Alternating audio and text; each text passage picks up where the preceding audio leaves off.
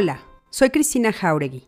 Bienvenidos a El Arte de Ser Feliz, mi podcast, donde platicaré con expertos en temas de tu interés para cuestionarnos, informarnos, expandir nuestra conciencia y encontrar la felicidad. Acompáñame.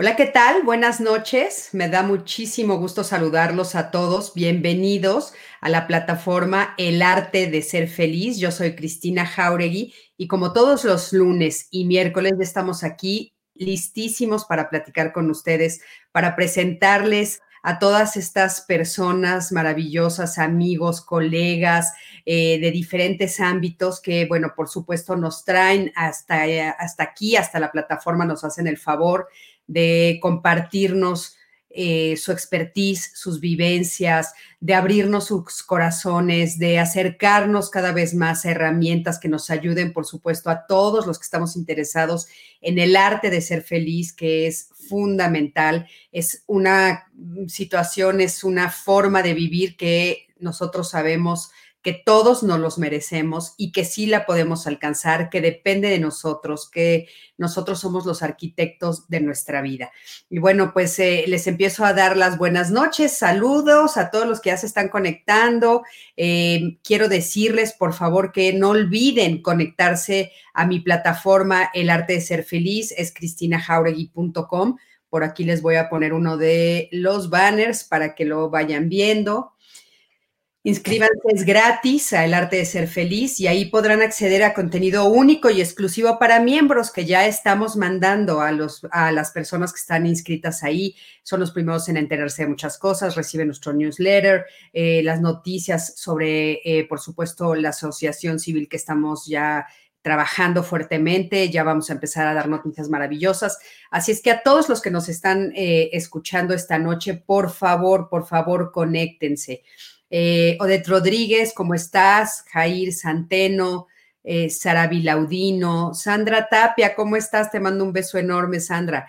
Rosa Marta Barón, Alejandro Méndez, ¿cómo estás, Ale? Te mando un beso. María Dolores Castro, Estela García, Catherine, ¿cómo estás, mi Catherine? Hoy voy a hablar con alguien que quieres muchísimo. Montserrat Ábalos, ¿cómo estás, Montserrat? Qué gusto siempre que estén aquí. Y bueno, el día de hoy decidimos hablar de un tema maravilloso. El tema es vivir feliz fuera del closet. Es un tema que muchos de ustedes me han pedido, que saben que muchas veces hemos tocado en el programa de diálogos y que bueno, por supuesto yo no quería quedarme de lado y por supuesto también platicar de este tema aquí. Y tengo el honor y el privilegio que un queridísimo amigo es una persona hermosa por dentro, por fuera, guapísimo este, cada vez que viene a mi casa, mis hijas se quedan de a siete viéndolo, mis amigas también. Es hermoso por dentro y por fuera y aceptó estar esta noche aquí con nosotros y no saben cuánto, cuánto se lo agradezco. Mi queridísimo Felipe Nájera. Felipe, ¿cómo estás? Bien, querida Cris. El honor es para mí, la verdad. ¿eh? ¿eh? Siempre te lo he dicho fuera de cámaras y te lo digo ahora. Es un honor, es un gusto saber que haces este trabajo con estos temas y pues qué privilegio de poder estar compartiendo contigo y tu gente mis experiencias de vida. No, hombre, bueno, para mí es un privilegio que hayas aceptado, de veras, no sé, te lo agradezco muchísimo. Y les voy a leer un poquito de quién es este maravilloso ser humano. Miren, Felipe Nájera es actor, es director de escena y es dramaturgo. Él es de origen chihuahuense con más de 35 años de trayectoria. Es licenciado en actuación, está egresado de la Escuela Nacional de Teatro de Limba. Tiene un currículum impresionante de todas las cosas que ha hecho en todos los eh, eh, programas, este, obras de teatro, stand-up comedy, que ha hecho, ha hecho muchísimas, muchísimas cosas. Eh, le, eh, bueno, es, es, una persona que tiene una trayectoria impresionante. Eh, como muchos de nosotros sabemos, ha estado en Televisa, ha hecho TV, no, TV, novelas, que bueno, creo que vuelven a regresar ahora otra vez, ¿verdad, Felipe? Las dejaron afortunadamente. Para los que hacemos tele, afortunadamente allá andan. Sí, otra vez están regresando y que están tomando fuerza. Pues sí, porque la verdad es que fueron eh, los primeros, este, las primeras series, eran las telenovelas mexicanas, Las primeras series a nivel. De eso nos nutríamos los actores y, y la sociedad mexicana en general, ¿no? Sí, y aparte, sus cosas buenas y sus cosas malas. Sí, sí. Y aparte las vendían a, nivel mundial, o sea, los ven en todos lados, es impresionante, ¿no? Impresionante. Y entonces, bueno, eh, Felipe ha participado en más de 40 horas de teatro con dramaturgos de la talla de Emilio Carballido, Sabina Berman. En el 2014 realizó temporada en el Castillo de Chapultepec con el monólogo Imperio, basado en la novela del doctor Héctor Segal, donde interpreta a Maximiliano de Habsburgo y entre, bueno, muchas otras cosas más. En los últimos 10 años, su vida dio un vuelco en el tema profesional y personal gracias a su salida pública del closet y su integración al ámbito de los derechos humanos, pues las experiencias de vida como el matrimonio igualitario y la paternidad homoparental lo llevaron a inmiscuirse de lleno en el trabajo comunitario. En los últimos años, especialmente con los derechos de los trabajadores del gremio artístico, donde desde la ANDA, el Sindicato de Actores en México, logró un trabajo junto a otros compañeros transformando el sindicato en temas de transparencia, de derechos de los socios. Y actualmente trabaja en la adaptación de una serie de comedia para la televisión de justamente uno de sus stand-ups, Te propongo matrimonio, Juan Gabriel y yo. Juan Gabriel y yo, ¿verdad? Sí. se llama. Este, no, bueno, imagínense qué contenta estoy, bueno, de tener el día de hoy aquí con nosotros a Felipe, justamente para hablar de todo esto. Felipe, gracias de veras una vez más. No, a ti, Cris, qué rico. A charlar se ha dicho. A charlar se ha dicho. Oye, ¿qué es esto de salir del closet? yo digo que salir del closet es un proceso que, que nunca acaba y también pienso que salir del closet no es una cuestión solamente de la comunidad LGBT. Creo que todos los seres humanos en esta sociedad, eh, pues tan hermosa en muchos sentidos, pero tan represora en otros tantos, guardamos nuestros anhelos. La sociedad y, eh, los preceptos que a veces nuestros contextos familiares, nuestros contextos sociales, considerando que somos de distintos países y que nos puedan estar bien en otros lugares, nos obligan a ser de determinada manera. Eh, algunas de esas maneras pues, nos llevan por un camino fluido, pero otras no nos llevan tan fluidamente y a veces nos hacen guardar anhelos, formas de ser, eh, ocultar verdades. Entonces todos vamos creando un closet. Creo que todos los seres humanos, más allá de nuestra orientación sexual, vamos creando un closet y cargamos un closet. Este, por ejemplo, uno de los preceptos de, la serie que estoy escribiendo es, ¿y tú con quién cargas en tu closet? Porque verdaderamente yo traigo acá atrás todo un, un, este, un festín de imágenes, donde está mi papá, mi mamá, mis hermanos, mis amigos, este, la televisión mexicana, con todos sus conceptos, los preceptos religiosos, eh, en fin, eh, a veces va uno acomodando. Entonces, por eso te digo, es un proceso salir del closet. Es un proceso de muchos años y quizás es un proceso que nunca termina en tu vida.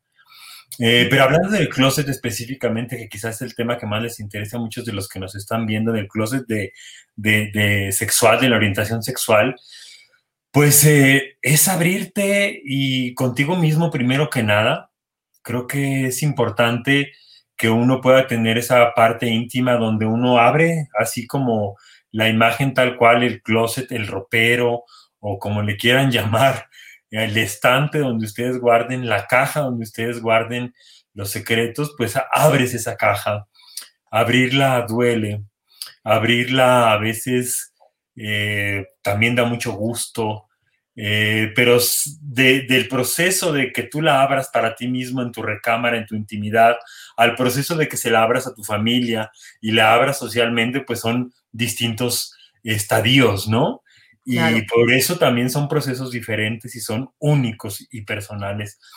Pero yo lo que te puedo decir, así como resumiendo esta primera pregunta, para mí salir del closet ha sido evolucionar, transmutar, en muchos temas de mi vida. en lo personal, en lo laboral, este, en lo filosófico, en lo espiritual, en lo físico. Eh, ha sido transformarme completamente y puedo decirte que eh, no me arrepiento de haber salido del closet, o sea, soy antes y después de haber salido del closet, ¿no? Y pues cada vez van saliendo más cositas que de repente te enteras que ahí siguen guardadas y que todavía no acomodas bien, ¿no? Claro, no, bueno, eh, eh, te quiero frenar en cada oración porque qué maravilla todo lo que nos has dicho. O sea, es que tienes toda la razón del mundo. Me encantó cómo empezaste a decirnos que la verdad todos estamos guardados en un closet. Y es cierto, como dices, ¿no? De repente e, e, es evidente que la palabra se ha utilizado, por supuesto, para la orientación sexual, pero tienes razón. O sea, nos, escondemos en el closet por muchas otras razones, de, de, muchas otras formas, de muchas otras maneras. Y me parece una metáfora lindísima para ayudarnos a todos a ser más libres, a sentirnos mejor con nosotros mismos. Ahora, Felipe, tú dijiste algo que, que es muy fuerte porque dices, a veces cuando abrimos ese closet duele. ¿Por qué, crees que duele a veces cuando abrimos ese closet si parece que escondido en el closet está nuestro verdadero yo? Pues eh, eh, bueno, este tema tiene que ver quizás con, un concepto que yo aprendí en mi proceso de salir del closet públicamente, que es el, concepto de homofobia internalizada. Eh, siento que duele porque, porque darte cuenta que sin darte cuenta habías escondido cosas bellísimas de ti mismo y de ti misma, pues es muy triste. De repente decir, pero ¿por qué las escondí? ¿Por qué las había guardado? Y darte cuenta que en mucho las guardaste, pues porque le aprendiste a alguien eh, un concepto sobre el deber ser. Quizás a lo mejor yo aprendí, no a lo mejor, yo aprendí que ser gay era pecado y entonces ese precepto lo aprendí de mi educación religiosa, lo aprendí de, los conceptos que mi madre manejaba, mi familia manejaba y la sociedad en general en Chihuahua manejaban en aquel entonces y siguen manejando. Entonces te das cuenta que, que si bien uno es, uno es un individuo que puede generar sus propios conceptos de vida, eh, pues te das cuenta que hay muchos que se te fueron de las manos porque cuando vas creciendo los vas aprendiendo así, de la nada, inconscientemente, y ni siquiera los analizas si son buenos, si son malos, si te van a funcionar, si van en contra de tu propia persona o si van en contra de otras personas. Y cuando descubres que tú mismo has sido, tú mismo te homofobizas, que tú mismo te odias, que tú mismo te, que tú mismo te guardaste te enojaste contigo mismo, que tú mismo te dijiste que no valías, que tú mismo, digo, igual y me lo dijeron otros, pero y otras, pero te vas dando cuenta que también tú mismo te lo vas diciendo. ¿Por qué? Porque pues seamos gays o no, todos aprendimos eh, el patriarcado, el machismo, la homofobia, la misoginia, la violencia callada, todos lo aprendimos, lo traemos este, eh, eh, desde casi genéticamente, pero no, lo vamos aprendiendo socialmente. Y cuando te das cuenta que por más buena persona que seas, eh, traes esos conceptos erróneos y los has mal utilizado y los has utilizado en contra de ti mismo, pues es muy doloroso. Es muy doloroso. Eh, creo que salir del closet, digo, este hablo yo de mi historia, quizás habrá gente que no viva lo que yo viví, una salida del closet y quizás habrá personas que lo vivan más difícil que como yo lo viví y eso siempre hay que respetarlo. Las salidas del closet hay que respetarlas. Cada persona las hará cuando quiera, cuando pueda, como quiere, como puede y con quien quiera. No hay que obligar a nadie a salir del closet. Em, claro, pero menos este uno andar sacando del closet a otros, este creo que me parece lo más erróneo. Eh, y pues bueno, duele, duele cuando te vas dando cuenta de todos esos conceptos, ¿no? Que te comento, Cris. Sí, obligar a la gente a salir del closet es, terrible. Este, Felipe, esto que dices es, o sea, abro ese closet, ese closet imaginario, y de repente en él descubro a, eh, nivel de sexualidad que no cumplo con las expectativas que la sociedad está esperando de mí, pero aparte, eh, justo esto que dices, que lo que descubro adentro es pecado eso se me hace fuertísimo, porque yo creo que es una de las razones por las cuales las personas, sobre todo en México, que somos un país tan católico, justamente abre el closet, ve eso y lo vuelve a cerrar rápidamente, ¿no? Dice, yo no lo voy a, sacar porque aparte, pues parece que no solamente me va a ir mal aquí, pierdo el cielo. Exacto. Imagínate. Estoy cometiendo un pecado que va a hacer que yo no tenga acceso al cielo. Imagínate el, la carga. Fuertísimo. O sea, si de por sí hay una carga eh, intrínseca en, la condición humana de tener culpa y todavía se, se desarrolla en estos conceptos del cristianismo, en algunas religiones, pues es fuertísimo, ¿no? Y más si vas al catecismo y si estás en un grupo donde, donde tus amigos y tus amigas son del coro de la iglesia y entonces se supone que todos estamos libres de pecado o por lo menos vamos, comulgamos, nos confesamos, pero ahí está eso guardado siempre. Eso lo trato yo en la serie en algunas escenas y, y pues bueno, hablo yo de Jechuchito, que es como mi alter ego católico al que he tenido que abrazar, aprender a respetar, a querer y a que no porque él tuviera ese miedo del pecado, yo lo haya extirpado de mi vida. Eh, eso es bien importante. Uno no puede extirpar todas las cosas que tiene guardadas en el closet. Uno tiene que abrir y encontrar esas cosas y esos conceptos y quizás esos personajes y esos seres humanos que a veces son tú mismo en otras, en otras versiones no es tirarlos a la basura. Abrir un closet es hacer un trabajo de limpiar, de abrazar esta imagen, de abrazar esta otra, de abrazar a tu papá, de abrazar a tu mamá, a tus hermanos, a ti mismo, a tu niño interior, a tu niño religioso, ¿no? A tu, a tu macho interior y decirle, oye, tenemos que hacer algo para, para equilibrar porque creo que no está bien, estás en un exceso, en fin, es un trabajo que no acaba, por eso lo digo. Eh, y además pues, no, es, algo que extirpes y lo tires, es algo con lo que te vas a trabajar toda la vida. Oye, a mí me encanta porque, bueno, sí, soy testigo de tu, de tu stand-up. He ido a verte dos veces, me encanta. Y es, es esta parte en la cual sí eh, nos presentas todas estas partes de nosotros eh, que, bueno, tú has sido capaz de observar y aparte de apreciar, de entender y de dividir, que son maravillosas, para después integrarlas en, lo, en el Felipe que eres hoy. O sea, es increíble. Y sí, me encanta, me encanta este Jesuchito, Jesucito, ¿cómo le dices? sí. es mi niño interior católico y mocho. Un niño interior católico y mocho que realmente todos tenemos, Felipe, si nacimos en México, porque México tenemos arraigada la religión, bueno, en, en, todos lados, en nuestra cultura, la tenemos arraigada en nuestras costumbres, en nuestra forma de hablar, la sentimos todo el tiempo, aunque digamos que no. Y entonces es cierto, o sea, de repente, bueno, pues tú te puedes descubrir con este niño regañándote o sintiendo miedo o, recordándote los, los, mandamientos de la ley. no, Felipe, esto es pecado. Y además él es súper así, ¿no?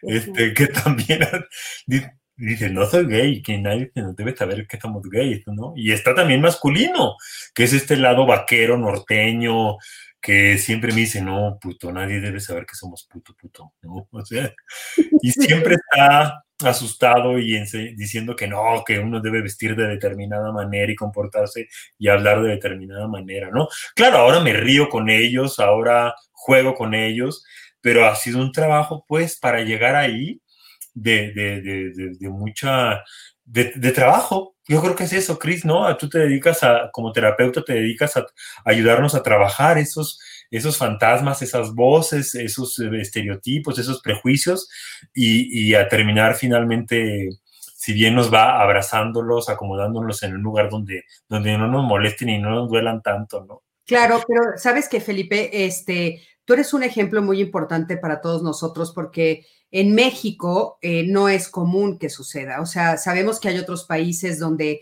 las personas cuando salen del closet, bueno, pues acaban teniendo un reality show como Ellen DeGeneres, que es este un real, eh, bueno, un talk show, ¿no?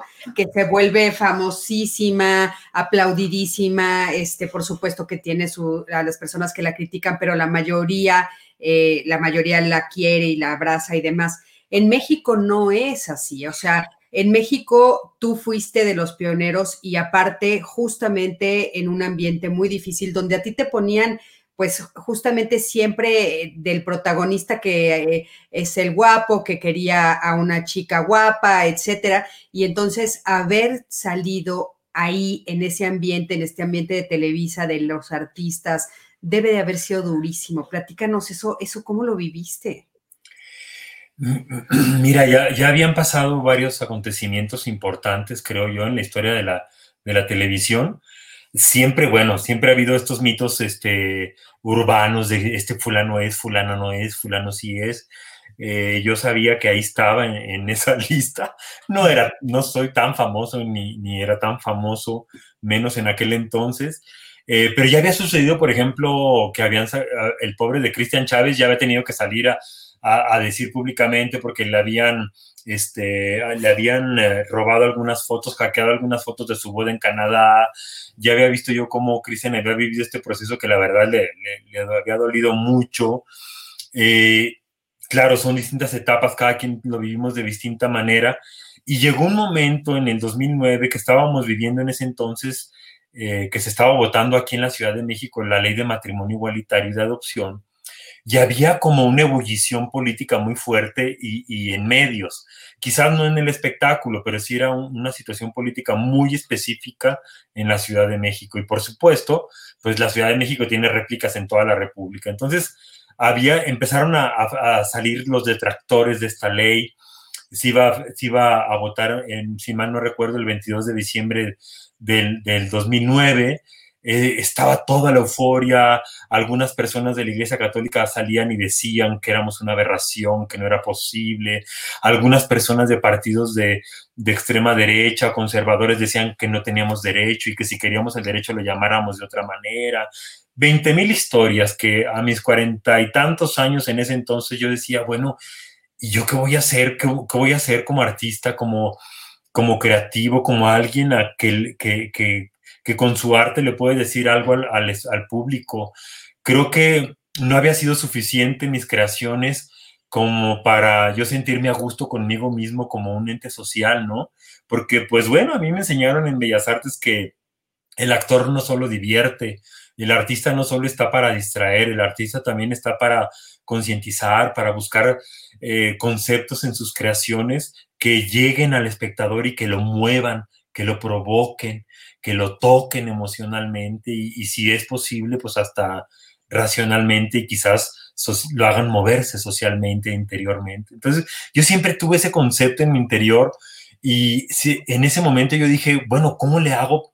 No podía yo hacer una novela que tratara de ese tema, no podía hacer yo un comercial y yo dije, pues quizás va a ser un poco utilizar eh, a los medios, pero pues, a lo mejor voy a utilizar mi propia historia y dar el paso también fue muy difícil.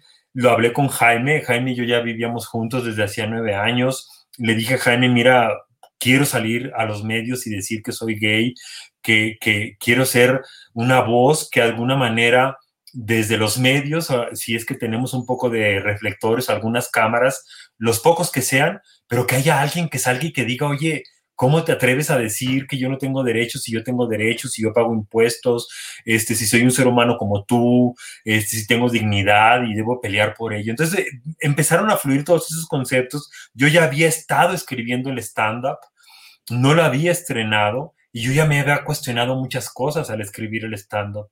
Entonces yo dije, creo que esto tiene que trascender más allá de solo escribir la rutina, creo que tiene que salir. Entonces los dos fuimos ideando esto. Jaime ha sido un activista desde su juventud, desde las primeras marchas del orgullo aquí en la Ciudad de México, y tenía mucho esa conciencia y él me ayudó mucho y dijo, pues vamos a hacerlo. Y yo le dije, mira, quizás ya no vuelva a actuar, quizás ya no vuelva más que a dirigir escena, porque también soy director de escena, y me voy a quedar detrás de cámaras. No sé qué suceda, no sé si los productores ya no me van a querer, no sé si va a haber algo para mí o no, en ese entonces hablé con gente de Televisa, amigos míos, amigas mías, con ejecutivos que yo les tenía mucha confianza, Rocio Campo, que era mi productora de ese entonces, este, y les dije, oigan, ¿qué pasaría si yo salgo y hago esto? Porque me parece que es algo más que necesario. Y bueno, siempre me dijeron, estamos contigo, es tu vida, lo que tú necesites.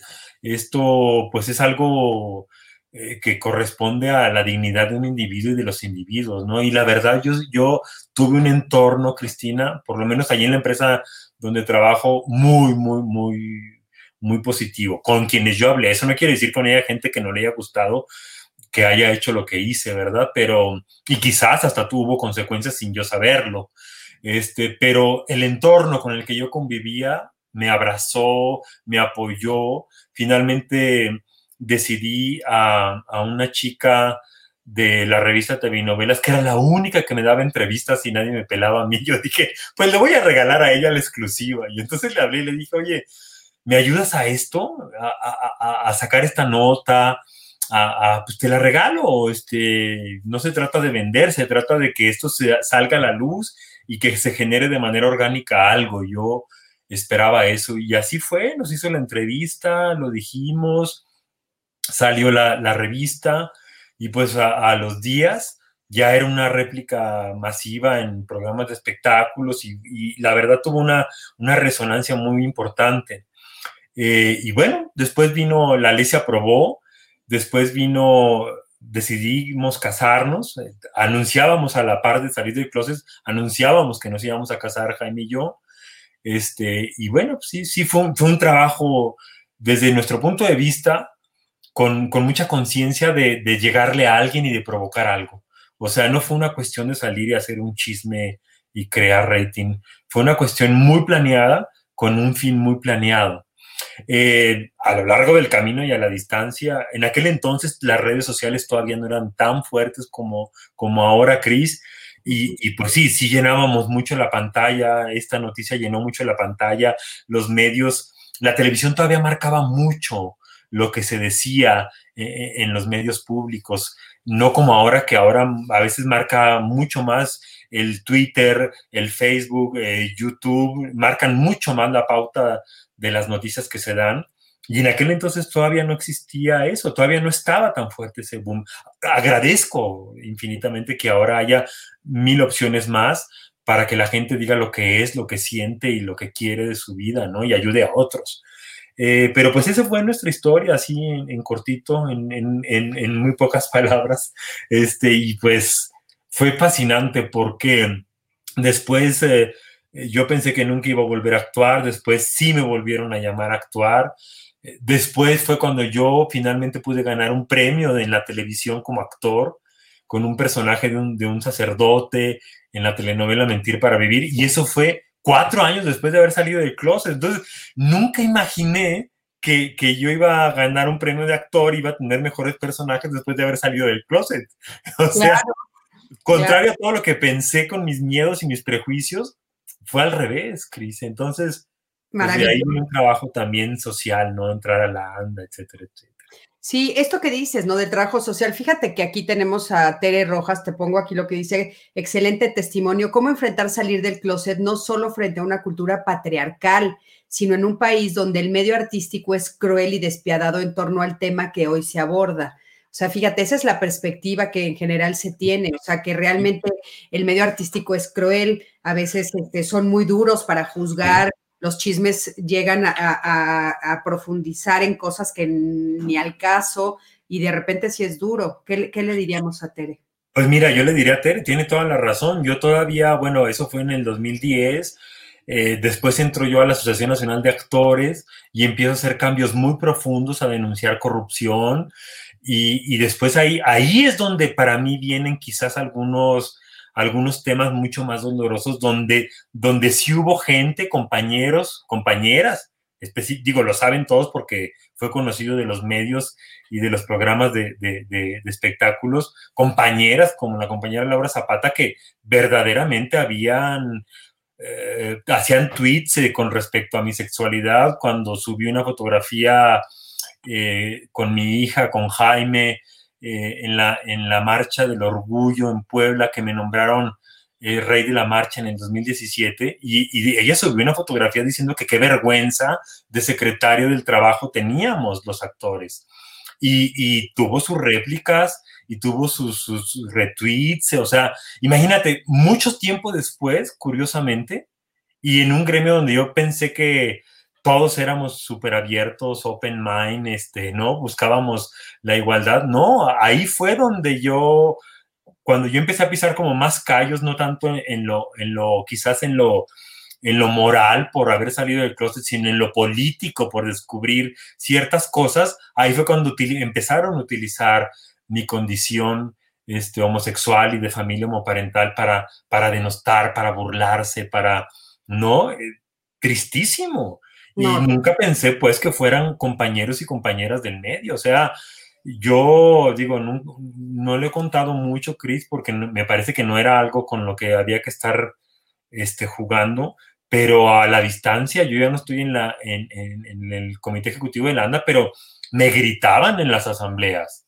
O sea, puto, maricón, o sea, no te creas, este, solo porque no lo grababan y no salían los medios de espectáculos, pero yo vi gente de veras, este, homofobizándome de manera terrible. O sea, el pretexto de lo político hizo que salieran muchos rencores este, de, prejuicios machistas, homofóbicos, y, pues fue, muy triste, pero finalmente creo que ya había pasado yo cosas muy bellas en mi vida, como la paternidad, ya, ya Alejandra este, ya estaba grande, ahora está más grande todavía, y es cuando te vas dando cuenta que, que pues sí, la sociedad es descarnada, la sociedad, si, si no estás eh, protegido, si no lees, si no, si no te cuidas, si no buscas, por eso es bien importante que tengamos siempre los grupos vulnerables y toda la sociedad apoyos, como esto que tú haces, como este programa, Cris, donde podemos oír réplicas y decir, hey, aquí hay una Cristina Jauregui que te va a ayudar con sus temas, a que comprendas que no estás solo, que no estás sola, y con esta asociación que tienes, donde puedes ayudar con terapias, wow, por eso te felicito y te agradezco poder estar aquí porque, porque es un trabajo que tenemos que hacer muchos en la sociedad. Y bueno, por eso muchos, para cambiar esos conceptos. ¿Mande? Por eso somos amigos y nos queremos tanto tú y yo, porque estamos en el mismo camino. Bueno, sí, es que es un trabajo que no podemos dejar de hacer. Nosotros somos privilegiados, tú y yo somos privilegiados y hemos batallado en nuestras vidas, pero tenemos que estar todos los días saliendo en los medios para seguir diciendo que todavía hace mucha falta para que jóvenes, niños y niñas no sufran violencia por ser diferentes en sus escuelas, en sus estados, en el interior de la República. Todavía hay mucha violencia hacia las personas de una orientación sexual diferente, a las personas transgénero. Mucha no, violencia. No, las transgénero, impresionante. Este, un también un tema fuertísimo que, por supuesto que, hemos tratado mucho y que seguiremos tratando, pero no quiero dejar pasar, Felipe, regresando a ti, a tu tema, este, híjole, esto de, de enfrentarte a la paternidad, que bueno, ha sido una cosa extraordinaria. Quiero contarte que nosotros en Diálogos hemos sido de los primeros programas pues que nos hemos atrevido a hablar continuamente de estos temas, ¿no? Hemos, este, o sea, continuamente desde hace muchos años, yo ya tengo en diálogos 12 años al frente del área de, de, la familia y hemos hablado muchas veces y fíjate que yo he visto cómo ha ido cambiando la sociedad porque vemos las respuestas que nos dan, las llamadas que hacen cuando estamos al aire. Ustedes saben que es un programa en vivo. Y entonces a mí me ha llamado muchísimo la atención porque al principio era un tema que no se podía ni tocar. O sea, cada vez que nosotros hablábamos de homosexualidad, de lesbianismo, de cualquier cosa que tuviera que ver con una orientación sexual diferente a la heterosexual, eh, éramos muy violentos, nos violentaban mucho en redes. Eso ha cambiado, fíjate que ha cambiado y realmente ahora es un tema que ya la gente no te violenta, ya la gente lo entiende y tal, pero hablar de los niños, Felipe, híjole, no, no, no, ahí sí se nos van, pero con todo, o sea, se enojan muchísimo.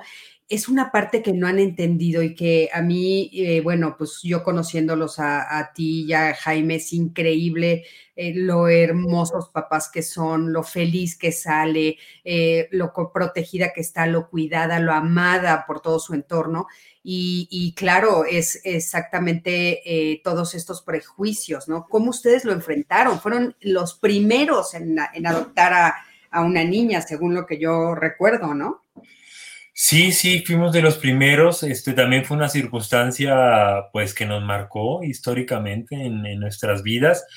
Pero más allá de ser los primeros o los segundos o los terceros, lo que ha sido fascinante es eh, el aprendizaje del acompañamiento de, la paternidad con los hijos, de la crianza, eh, de, la enseñanza. Eh, ha sido maravilloso. Es otro trabajo que no termina nunca. Tú lo sabes, también eres mamá. Y es un trabajo que no termina nunca.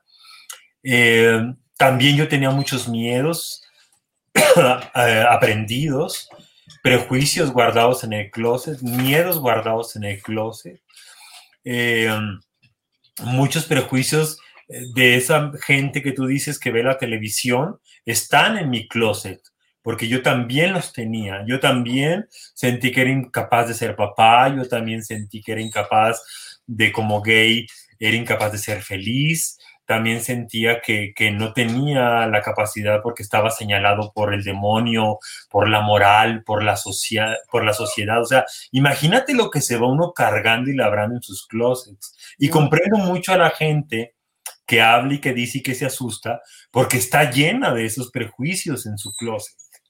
Eh, por eso es bien difícil voltear atrás y, y abrir tu cajita de Pandora y es un trabajo que no cualquiera pero que sí podemos hacer todos los seres humanos y que ojalá sea nuestro mínimo trabajo en este camino de vida.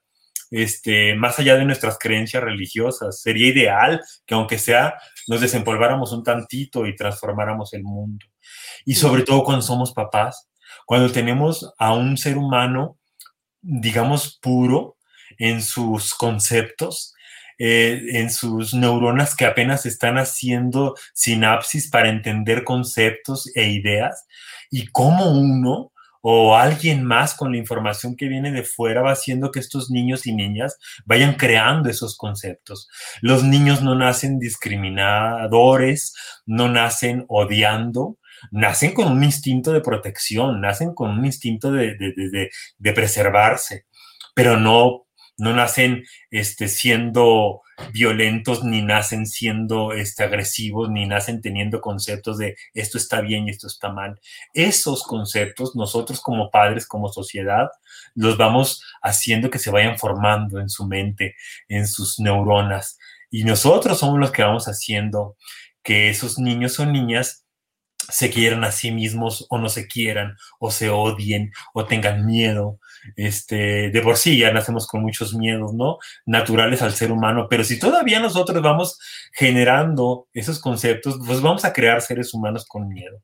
Nosotros no somos, este, no estamos hablados tampoco a crear cosas erróneas en Alejandra, pero sí nos preocupamos y, tratamos de, tener un acompañamiento psicológico siempre para tratar de, que nuestros conceptos, no los, los que tenemos guardados en el closet, no se transmitan a Alejandra y, vayamos haciendo una historia, que es lo que nos pasa a todos los papás sin darnos cuenta a veces.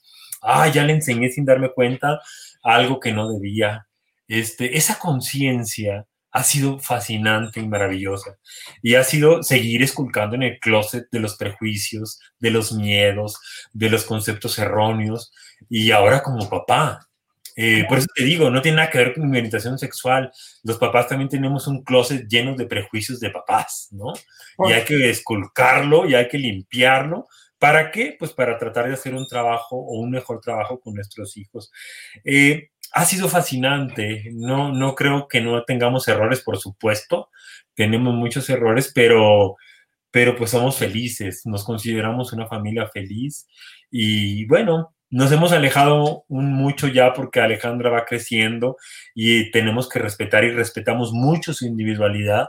Y lo que en un principio hemos hecho de visibilizarnos para que la gente vea que somos una familia como cualquier otra, este, pues también ya le hemos ido reservando, aunque sí lo hacemos, eh, como una especie de, trabajo hacia la sociedad, pero también aquí respetando ya, la Alejandra ya es una niña y ella sabrá si quiere, si no quiere, si quiere subir una foto, si no quiere subir una foto, y, pues también es bellísimo haber aprendido eso, ¿no? No somos tampoco alguien que estemos ahí solo por, por buscar un rating, sino lo hicimos con una conciencia y esa conciencia ha ido evolucionando cuando entra un nuevo ser a la familia y, el respeto a esa individualidad.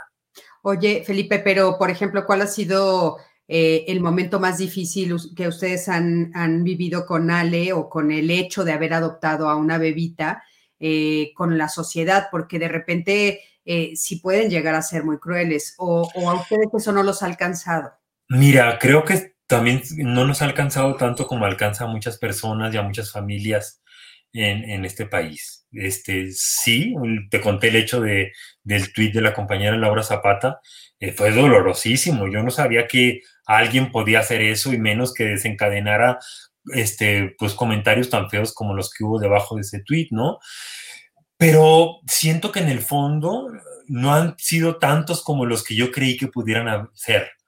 Y es ahí donde se da uno cuenta que también uno trae en el closet miedos, temores, o que quizás eh, eh, uno en, la creencia de que uno no es capaz y de que uno, este, uno dice, quizás te va a pasar algo y va a venir un castigo por haber hecho algo que no debiste haber hecho, porque los gays no debieron de haber adoptado. No, hasta yo mismo traigo esos prejuicios conmigo mismo. Yo he tenido que ir a terapia a decir, oye, a veces veo a Alejandra y pienso esto, y me dice la terapeuta Felipe, no, la niña ni siquiera se da cuenta que tú piensas eso, ese es tu cabeza, ese es tu prejuicio y eso trabajalo tú.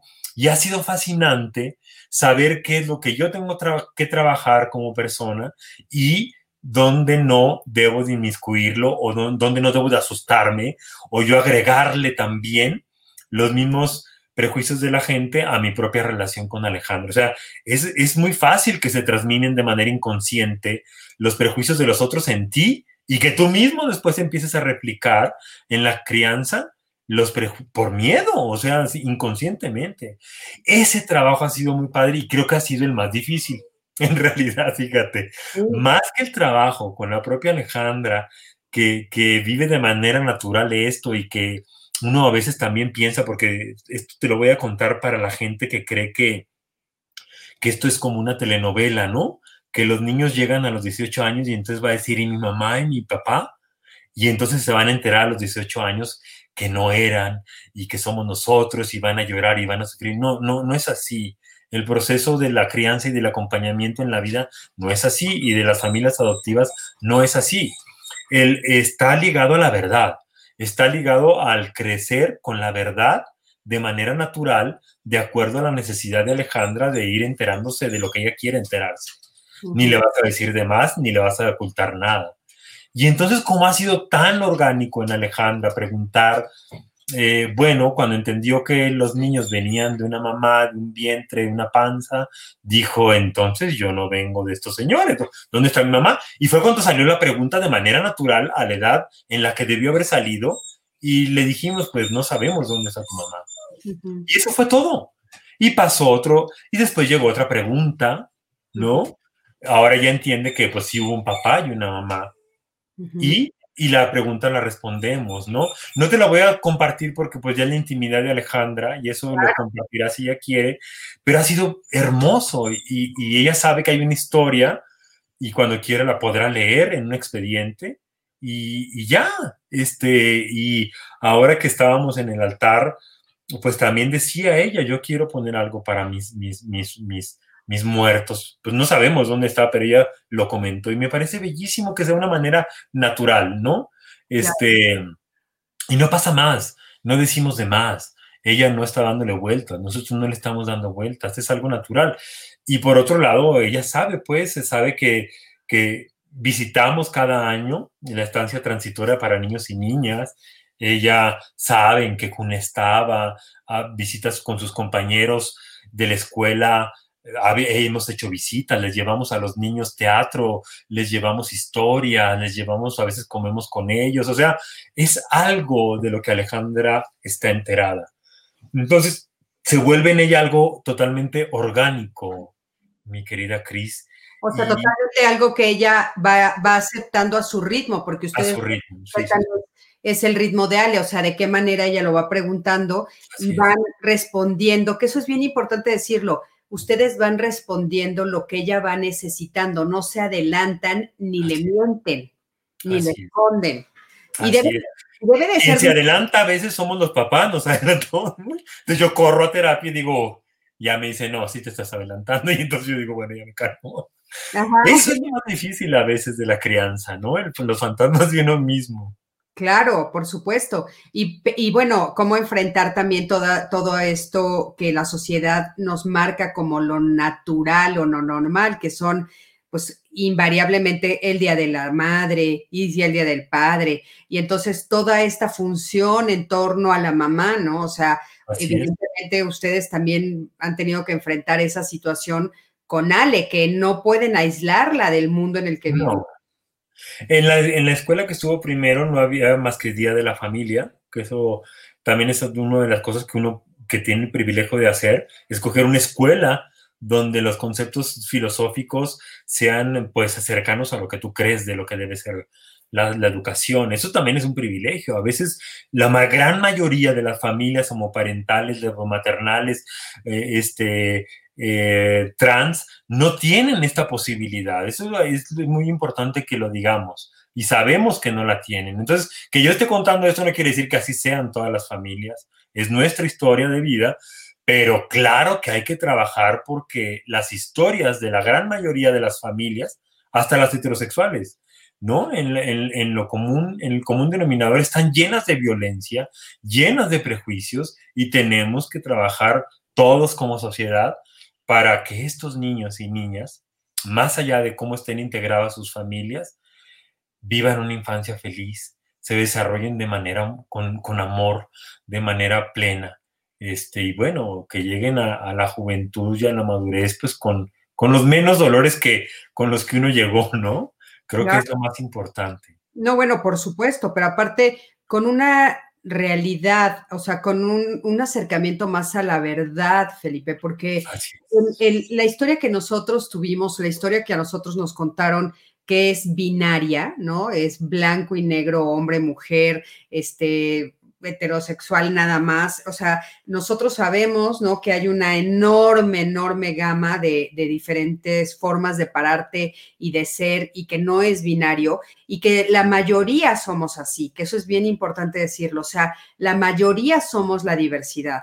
Y entonces es, es como importante que ahora nuestros niños sepan la verdad. O sea, es, es increíble estudiar en la historia cómo fue sesgándose eso y cómo se paró solamente en esta idea binaria, cuando la mayoría, la mayoría somos la diversidad, Felipe. esa es la realidad. La mayoría somos la, la, diversidad. Así es, tal cual, tal cual. Es, y creo que este trabajo que estamos ahorita haciendo, platicando esto y proyectándolo en vivo, es eso, justo que puedan decir, ah, mira, ahí está otro, otra visión de la realidad. No solo es esta y esta, sino hay miles.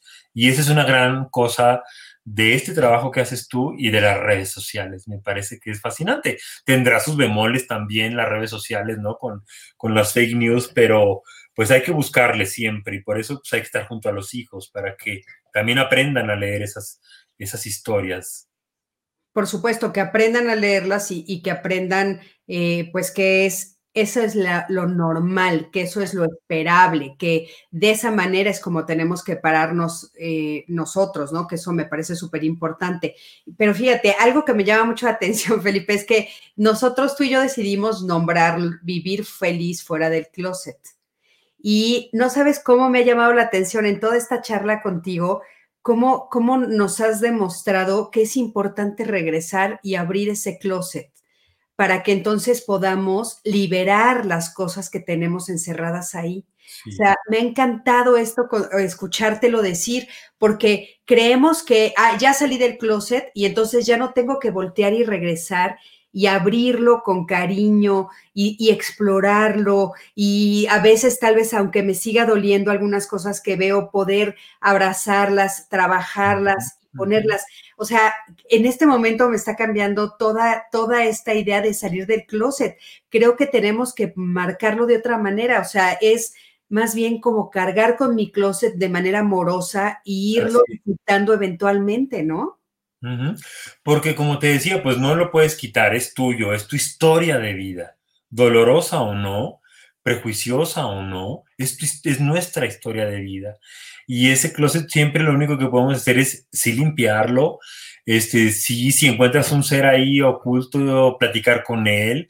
Si hay uno que te quiere decir que eso no está bien, decirle, manito, tenemos que hacer algo, manita, tenemos que hacer algo, porque no nos está funcionando este concepto de vida.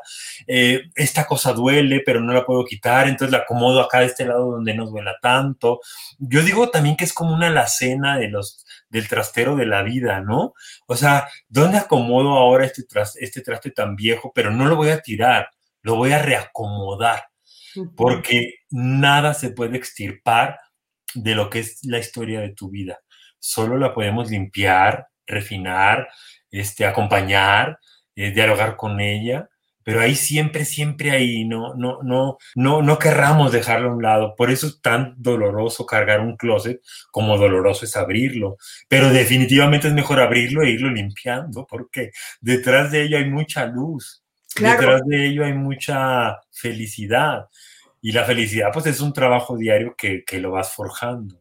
Por supuesto, por supuesto. Y, y, sí, o sea, sí lo cargamos, pero fíjate, más que, más que nada el mensaje que me gustaría dejar hoy, el día de hoy aquí es e, esta palabra de cargar no es que sea una carga molesta, o sea, cuando lo haces como lo estás diciendo tú. Una carga molesta cuando pesa tanto y yo no lo abro para liberar, y yo no lo abro para explorar. O sea, esta carga de, de, ir acomodando de esta manera tan bella que nos estás diciendo, me parece extraordinario porque es volver a revisar y entonces ver cómo es, si ya estoy listo, si ya estoy lista para explorar esa otra parte que tal vez no me he atrevido a explorar, porque aparte, como bien nos dijiste al principio, Felipe, no solamente es toda la idea, o sea, todo este, este universo, esta atmósfera sexual, es todos los prejuicios que tengo con respecto a muchas cosas, o sea, el racismo, por ejemplo, este, la idea de, que las mujeres somos inferiores que los hombres, no importa la orientación sexual que tengan,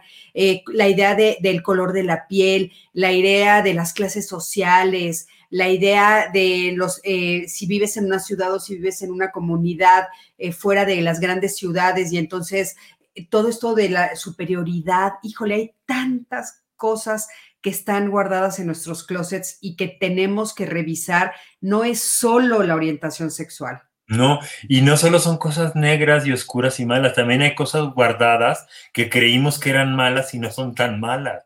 También hay anhelos guardados, el anhelo de la paternidad. Yo lo guardé porque dije, va junto con la homosexualidad, yo los homosexuales no son papás, chun, y lo guardas. Y resulta que cuando abro el closet, también descubro que había alguien que quería ser papá y se sabía capaz y yo lo había guardado durante años. Entonces, también hay cosas bellísimas, no solo hay este, hay, cosas que hemos guardado porque nos dijeron que no servían y que esas no debían ser. ¿Cuántas cosas han guardado las mujeres maravillosas por este patriarcado? decir, tú no debes de ser esto, tú no debes de estudiar, tú no y entonces lo guardas en el closet. Y ahí está también, también eso hay que desempolvarlo. No, hombre. Hay cosas bellísimas también. Por supuesto, y sabes que eh, es, es un trabajo continuo, ¿no? Que tenemos que hacer todos los días. Este, yo, bueno, tú te sabes perfecto mi historia, pero mi última hija, este, Sofi, pues tiene 21 años, ¿no? Y justo hace muy poquitos días me hizo entrar a revisar ese closet. Eh, para revisar pues las ideas que yo tenía sobre ser mujer, sobre ser una mujer de 21 años, sobre cómo relacionarse en este mundo. Y no sabes, fue gruesísimo porque de repente me descubrí pues que no podía ser yo la misma mamá que había sido de mi primera hija, de Jimena, que tiene 32 años, a de Sofía, que tiene 21, Felipe. Entonces, y, aparte no podía ser yo la misma también que yo había sido a los 21. Entonces tuve, que, tuve que regresar y fue durísimo, durísimo regresar, revisar y volver a ver esos prejuicios y esas ideas y decir, estoy equivocada yo, no ella. No es ella la equivocada, soy yo. Fue de veras dolorosísimo, pero muy liberador. Tuve que ofrecer una disculpa, tuve que pararme en otro lugar como mamá y entonces es un trabajo de todos, de todos los días. No acaba, no acaba.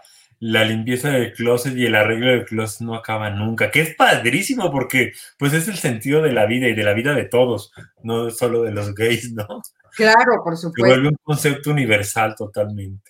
Un concepto universal totalmente. Y sí, pues muchas cosas de las que, de las que seguir hablando de estos temas. Me parece extraordinario. Te agradezco enormemente, no lo vas a creer, pero ya casi es la hora. Oye, cuéntame, ¿qué, qué te hace feliz? Pues me hace muy feliz la capacidad de resiliencia que tenemos los seres humanos, muy feliz.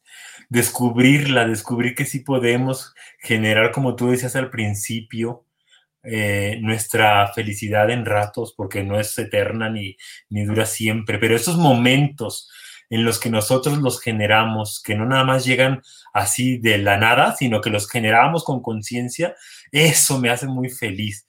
Y cuando alguien, cuando yo descubro uno más y logro uno más, me hace muy feliz. Y cuando veo que el ser humano en general, un amigo, una amiga, o que nosotros pudiéramos estar haciendo que alguien logre un instante feliz con esto, Cris, me hace muy feliz. Ay, qué lindo, Felipe. Muchísimas gracias. Sí, tienes razón. Eh, si pudieras tener un superpoder, ¿cuál sería y por qué?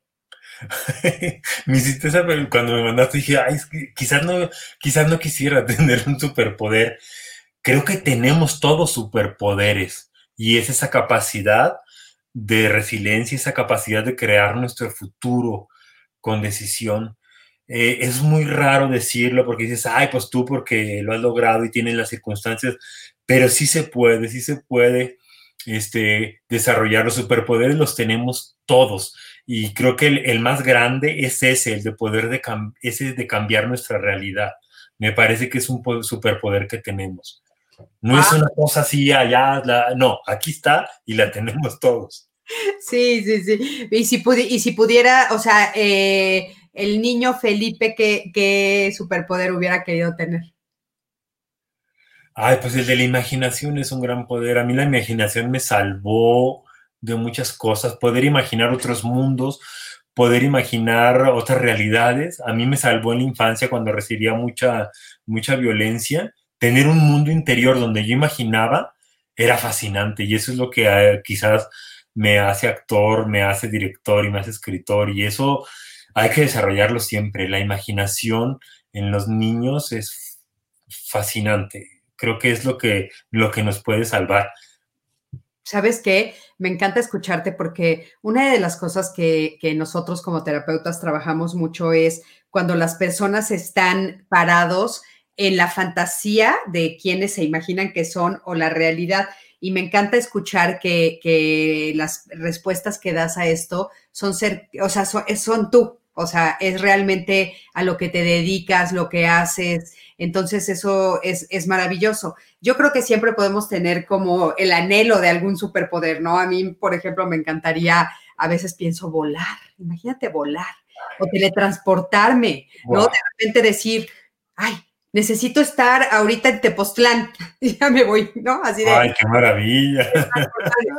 Pero, pero esta, esto que dices que es real, es cierto, ¿no? O sea, todo, toda es este poder que tenemos de realmente cambiar nuestra vida y eres un ejemplo de eso, es cierto, o sea, realmente cambiaste tu vida para mejor y, y, aparte, bueno, pues eso ha ayudado a muchísimas personas. Si pudieras ir a cenar con un personaje histórico, ¿a quién elegirías? Puede estar muerto o puede estar vivo, a quien tú quieras. Ay, me encanta Martin Luther King, me encanta, me encanta siempre. Fíjate. Es una historia de vida muy fuerte, muy padre. Eh, con él me encantaría sentarme a platicar con él. Fíjate, sí, maravilloso. Un, hombre, un hombre que también estuvo en la lucha, en la misma lucha que estamos tú y yo. Sí, sí, sí, con cosas muy, muy, muy, muy fuertes. Gandhi, ¿no? Es fascinantes, personajes fascinantes, nosotros somos nada. Este, esas maravillas de seres que verdaderamente mueven países, este, masas, es que, qué admiración, qué admiración. Que cambian el mundo, sin duda. cambian el mundo. Sí, otra pregunta que te iba a hacer, pero ya la respondiste, es para ti qué es lo mejor de la humanidad. Pues es la capacidad de resiliencia y la capacidad de crear nuestra realidad y de transformarla. Cuesta mucho, Cuesta mucho, pero sí, sí se puede. Y aquí estamos. Yo aquí te digo también, quien me quiera buscar en las redes, no soy especialista, pero un abrazo, unas palabras, un consejo, aquí estoy. Pero con esta Cristina maravillosa y con estos programas maravillosos, pues, ¿qué más de conectarse cada día para aprender un poco, no? Qué lindo, Felipe, te lo agradezco. Pero sí, a ver, ¿dónde te podemos encontrar? Bueno, en Facebook, eh, Felipe Nájera, siempre contesto todos los mensajes. En Instagram también siempre contesto todos los mensajes. La gente a veces me dice, no puedo creer. Desde Brasil me dicen, me respondiste. Y les digo, ¿por qué no te voy a responder? ¿No? Porque son muchos fans de Rebelde. Es Felipe Nájera en, en Instagram y en, en Twitter es Felipe Nájera 66. Ah, perfecto. Y qué lindo saber que sí respondes, está padrísimo. Y sí, por supuesto que muchas veces cuando las personas se atreven a escribirnos y hacernos las preguntas, pues es, eh, o sea, no podemos más que de veras responderles nosotros. Totalmente, lo mínimo. Eh, ¿Qué libro nos recomiendas? ¿Qué estás leyendo? Ay, justo estoy leyendo este que se llama, ¿ahí se ve? Ay, me muero de ganas de leerlo. ¿Qué tal? Híjole, Cristina, es una cosa fascinante.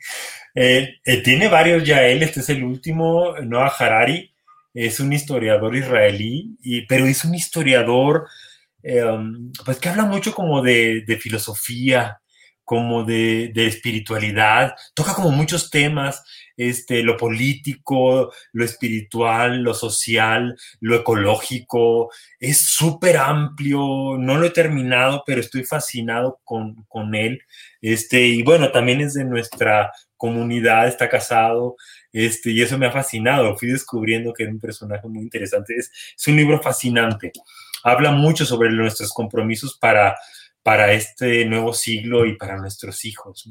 Ay, qué padre, pues padrísimo. ¿Lo puedes poner otra vez en la pantalla para que sí, A ver, acércalo un poquito. Ahí está, 21 lecciones para el siglo XXI. Noah Harari, perfecto. Igual Noah Harari, sí. Sí. Oye, este, pues bueno, aquí algunos comentarios, por supuesto, de Jaime, es un orgullo ser compañero. es un palero, mi marido. Sí, hace muy bien, tienes toda la razón.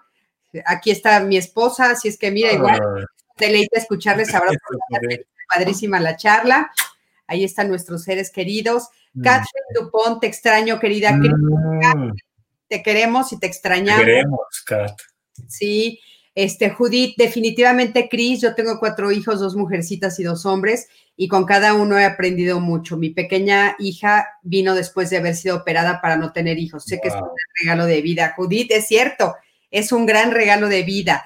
Virginia Rodríguez nos pone, qué hombre tan inteligente, qué placer escucharte, Felipe. Muchas gracias. Sí, es cierto, es un placer. Eh, aparte, bueno, es una persona lindísima, cariñosa, amorosa, inteligente. Ah, Jan. Oye, muchos papás y, y, mamás este, de la comunidad. Sí, ¿cómo ayudar? Aquí Solimar nos dice cómo ayudar a los jóvenes a no sufrir agresiones al salir del closet.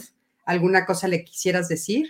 Eh, bueno, si, si, sean cuidadosos, seamos cuidadosos. Si sienten que corren peligro no se, no se aceleren, es muy importante. Tienen, es, es, bueno quizás primero ir abriendo con quien sienten confianza, con quien sienten acá un hermano, un hermano, un vecino, una vecina, con un amigo. Poco a poco vayan haciendo un, un, un círculo que les vaya dando más firmeza, certeza, seguridad y luego abrir los círculos más difíciles, ¿no? Este, pero si sienten mucho temor y todo, mejor resérvense eh, platíquenlo en secreto si quieren, hasta que ustedes decidan, pero no se pongan en peligro, este, quiéranse. Y así, poquito a poquito, ir irradiándolo con quien tenga la confianza y verás que se va dando cada vez más. Tere dice, gracias por sus respuestas, mi respeto por tu valentía y tu lucha, hacen falta más trabajos coherentes como el que realizas, Felipe. Muchas eh, gracias. Leobaldo Palacios dice, buenas noches, ¿cómo es enfrentar la homofobia, no solo en el medio artístico, sino en la vida en sí? ya que aún vivimos en un país muy conservador y el segundo país en América Latina con crímenes de odio. Y eso sí lo sabemos y es terrible, ¿no? Pues sí. Durísimo decirle. Pero bueno, eh, gran plática, nos dicen, felicidades por verlo tan feliz. Gracias a todos ustedes, Felipe, te abrazo. gracias, gracias, te quiero, te extraño. Me urge verlos y abrazarlos. Por favor. Sí, me urge. Gracias de veras, gracias por haber aceptado esta charla y yo estoy segura que va a ser de muchísima ayuda a miles de personas que nos van a estar escuchando. Te quiero mucho. Besos a todos, buenas noches. Los veo el miércoles. Recuerden que el miércoles estoy. Este, también voy a estar el miércoles a las 7 de la noche con un tema maravilloso.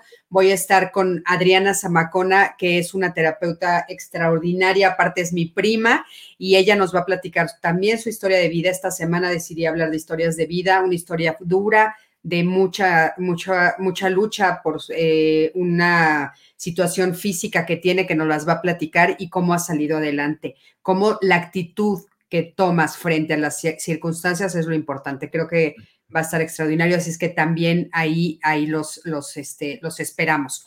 Besitos a todos y muchísimas gracias. Buenas noches.